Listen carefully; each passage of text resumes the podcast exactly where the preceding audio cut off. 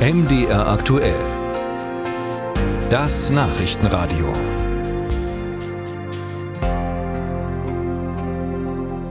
In jeder Partnerschaft gibt es Höhen und Tiefen. Das gilt auch für politische Bündnisse wie die Ampelkoalition in Berlin.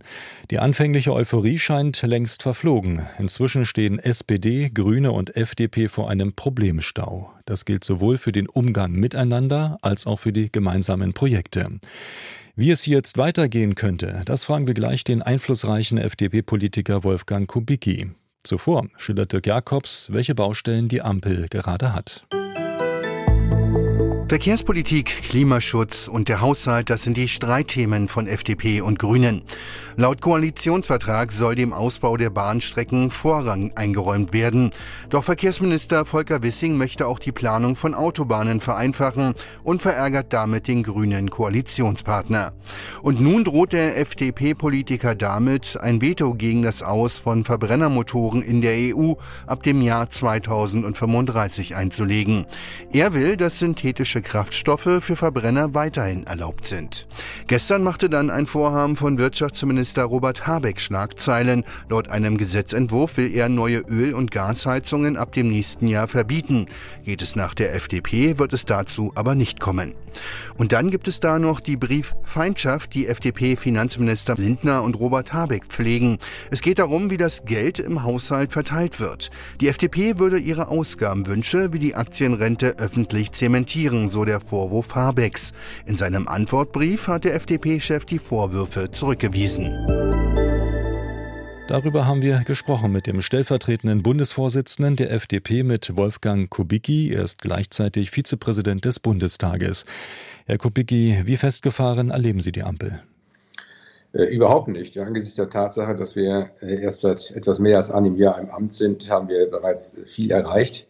Wir mussten ja mit der Flüchtlingskrise aus der Ukraine fertig werden. Wir mussten die Bundeswehr fit machen. Wir haben exorbitant hohe Beträge im Haushalt äh, vorsehen müssen für die Bewältigung der Energiekrise, die ausgelöst worden ist durch den Ukraine-Krieg, der damit zusammenhängende Inflation, der Stützung der Wirtschaft. Das waren schon Herausforderungen. Ich habe in meinen 32 Jahren Parlament nie erlebt, dass wir Nachtsitzungen bis morgens 7 Uhr hatten und mehrere hundert Seiten Gesetzestexte bearbeiten mussten, die sehr schnell umgesetzt werden mussten. Das war schon eine echte Herausforderung. Da muss man hinzunehmen, wir sind immer noch unterschiedliche Parteien, trotz einer gemeinsamen Koalition, unterschiedliche Parteien mit unterschiedlichen Ansichten zu bestimmten Problemen.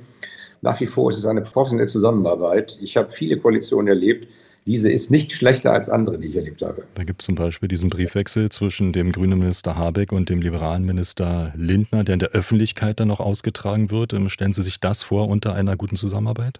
Nein, das war auch sehr suffisant und das wird sich in dieser Form jedenfalls auch nicht wiederholen. Ich glaube schon, dass die äh, Kabinettskollegen auch dann, wenn ihre Nerven teilweise blank liegen, sich auf die normalen Umgangsformen reduzieren lassen. Das heißt persönliches Gespräch oder Telefonate. Man muss keine Briefwechsel, die ja tatsächlich nur dazu dienen, der deutschen Öffentlichkeit auch bekannt gegeben zu werden, keine Briefwechsel dieser Art austauschen. Oder wenn wir mal die Heizungen, da gibt es einen Referentenentwurf, auch aus dem Hause Habeck, der wird auch öffentlich, wird gleich kontrovers diskutiert und die FDP reiht sich auch sofort bei den Kritikern ein.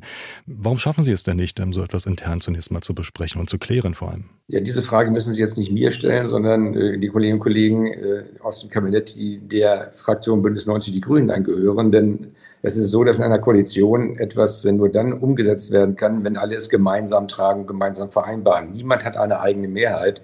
Und ich finde es schon ziemlich merkwürdig, dass aus den Häusern Referentenentwürfe an die Öffentlichkeit lanciert werden, die den Eindruck erwecken, dass eine Position der Ampel, obwohl es noch nicht mal eine Abstimmung zwischen den Häusern gegeben hat, noch keine Kabinettsverfassung und vor allem das Parlament noch nicht damit äh, beschäftigt war, denn das erweckt den Eindruck, äh, diese Koalition sei nicht in der Lage, sich äh, gemeinsam zu verständigen. Ich würde dringend dazu raten, von solchen weiteren Projektierungen Abstand zu nehmen. Das hilft weder Robert Habeck noch dem Haus noch der Sache.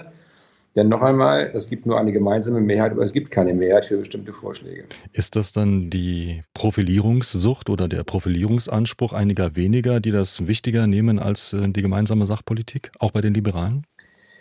Ja, manchmal ist es so, dass man Daten setzen will in der Öffentlichkeit, um zu dokumentieren, man selbst habe einen vernünftigen Vorschlag und andere müssten dann erklären, warum sie dem nicht folgen wollten. Das ist aber keine vernünftige Herangehensweise in einer Koalition. Noch einmal, wenn die Freien Demokraten etwas nicht mitmachen, gibt es keine Mehrheit. Umgekehrt, wenn die Grünen etwas nicht, nicht mitmachen, gibt es keine Mehrheit.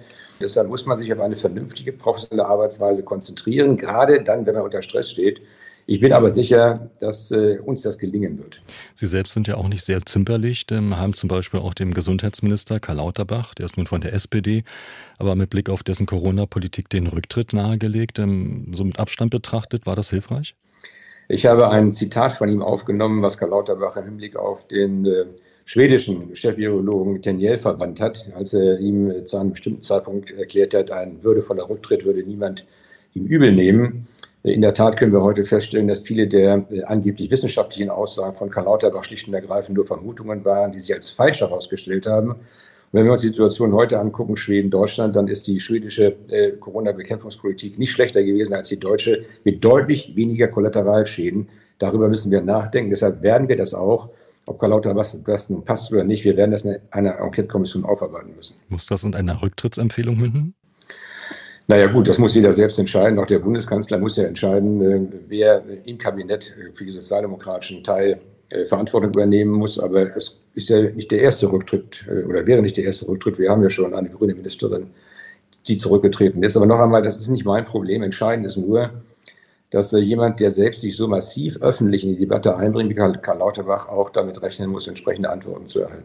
Wie stark ist der Glaube, dass die Ampel diese auch atmosphärischen Spannungen selbst äh, behoben bekommt oder braucht es einen politischen Beziehungsberater?